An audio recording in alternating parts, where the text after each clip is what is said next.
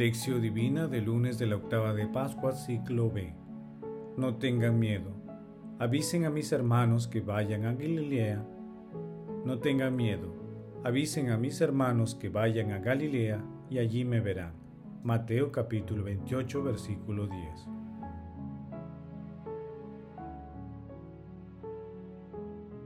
Oración inicial. Santo Espíritu de Dios, amor del Padre y del Hijo, ilumínanos con tus dones para que podamos comprender los tesoros de la sabiduría que Jesús nos quiere revelar en este día. Otórganos la gracia para meditar los misterios de la palabra y revélanos sus más íntimos secretos. Madre Santísima intercede ante la Santísima Trinidad por nuestra petición. Ave María Purísima sin pecado concebida. Paso 1. Lectura. Lectura del Santo Evangelio según San Mateo capítulo 28 versículos del 8 al 15.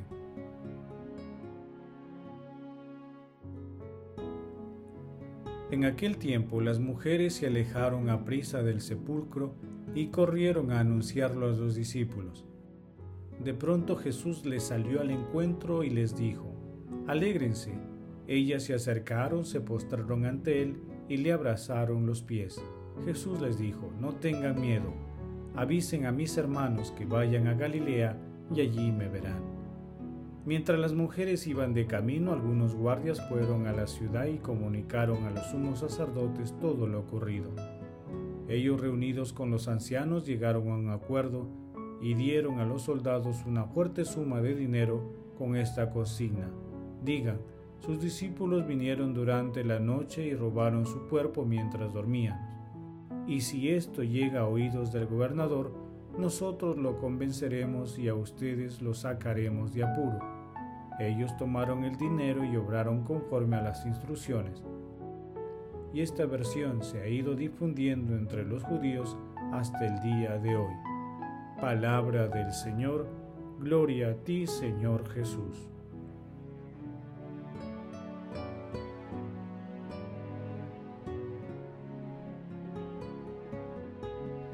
La lectura de hoy relata un pasaje fundamental para la humanidad, la resurrección de nuestro Señor Jesucristo. Frente a este acontecimiento extraordinario se observan dos reacciones opuestas. Las dos Marías y otras mujeres que fueron a visitar el sepulcro de Jesús sintieron temor y expectativa, pero corren a anunciar a los otros discípulos la resurrección de nuestro Señor Jesucristo porque solo buscaban compartir su fe. Los guardias del sepulcro también tuvieron temor, pero no reflexionaron y buscaron sacar provecho de lo que vieron. Por eso corren a los sumos sacerdotes quienes querían esconder la noticia de la resurrección de Jesús, motivo por el cual sobornan a los soldados para que difundan una gran mentira, que el cuerpo de Jesús había sido robado por sus discípulos. La humildad de aquellas mujeres de la primera hora, además de haber recibido la palabra de Jesús, recibieron el gozo, la visión y el anuncio de su resurrección. Esto confirma la forma sencilla de actuar de Jesús, escogiendo a la gente humilde para transmitir verdades trascendentales. Evidentemente aquellas mujeres representaban a la iglesia naciente, y Jesús por medio de ellas y de sus discípulos iniciaba la extensión de su reino. Por ello, compartamos nuestra fe, aquella que permiten que encontremos a Jesús en nuestro camino. Paso 2. Meditación.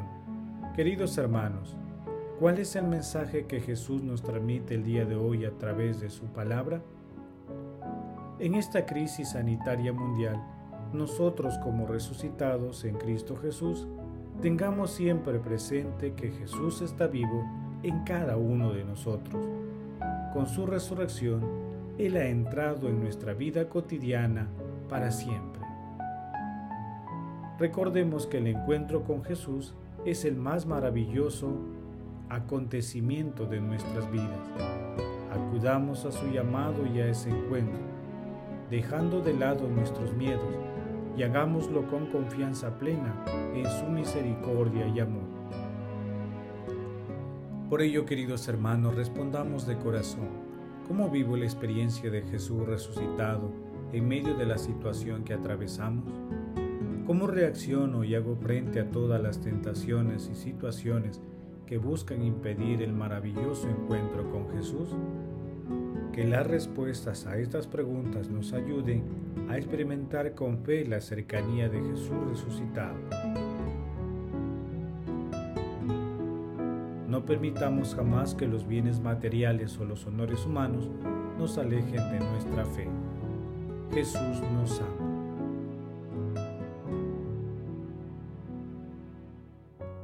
Oración.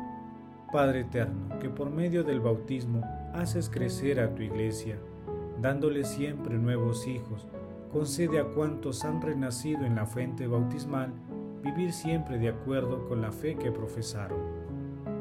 Amado Jesús, resucitado entre los muertos y que reinas para siempre, te imploramos que la gracia de tu misterio pascual colme nuestro espíritu y nos conceda los dones para seguir el camino de la salvación eterna que tú trazaste.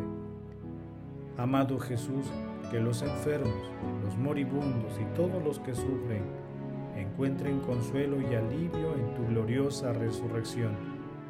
Madre Santísima, Madre del Amor Hermoso, intercede ante la Santísima Trinidad por nuestras peticiones. Amén. Paso 4. Contemplación y acción contemplemos la resurrección de nuestro Señor Jesucristo como una parte del Salmo 18.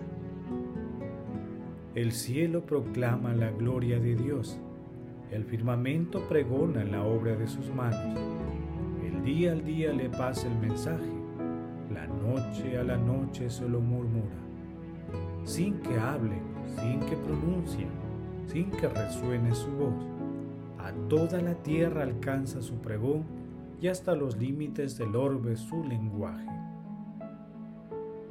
Hermanos, contemplemos también la resurrección de nuestro Señor Jesucristo con una homilía de Melitón de Sardes.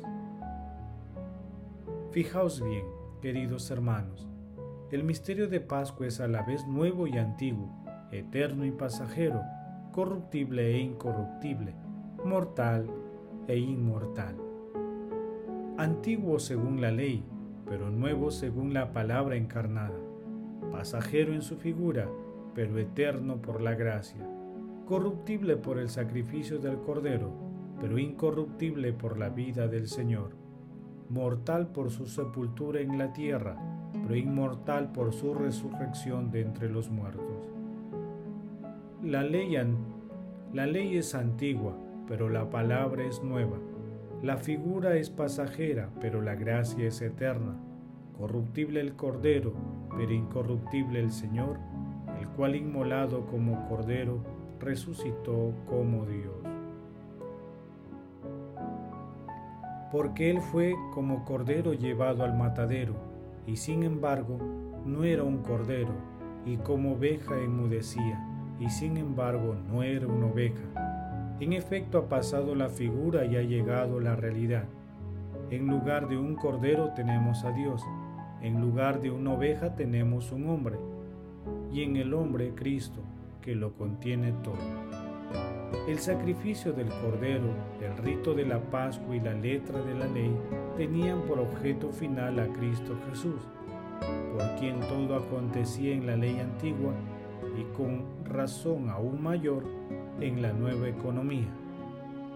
La ley se convirtió en la palabra y de antigua se ha hecho nueva. El mandamiento se transformó en gracia y la figura en realidad. El cordero vino a ser hijo, la oveja, hombre y el hombre Dios.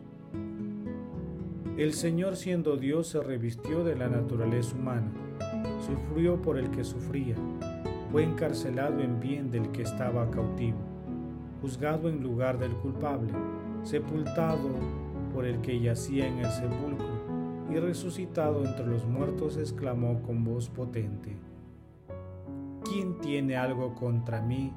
que se me acerque. Yo soy quien he librado al condenado, yo quien he vivificado al muerto, yo quien hice salir de la tumba al que estaba sepultado. ¿Quién peleará contra mí? Yo soy, dice Cristo, el que venció a la muerte, encadenó al enemigo, pisoteó el infierno, maniató al fuerte, llevó al hombre hasta lo más alto de los cielos. Yo en efecto que soy Cristo. Venid pues, vosotros todos los hombres que os hayáis enfangados en el mal, recibid el perdón de vuestros pecados, porque yo soy vuestro perdón. Soy la Pascua de salvación, soy el Cordero degollado por vosotros. Soy vuestra agua lustral, vuestra vida, vuestra resurrección, vuestra luz, vuestra salvación y vuestro Rey puedo llevarlas hasta la cumbre de los cielos. Os resucitaré, os mostraré al Padre Celestial, os haré resucitar con el poder de mi diestra.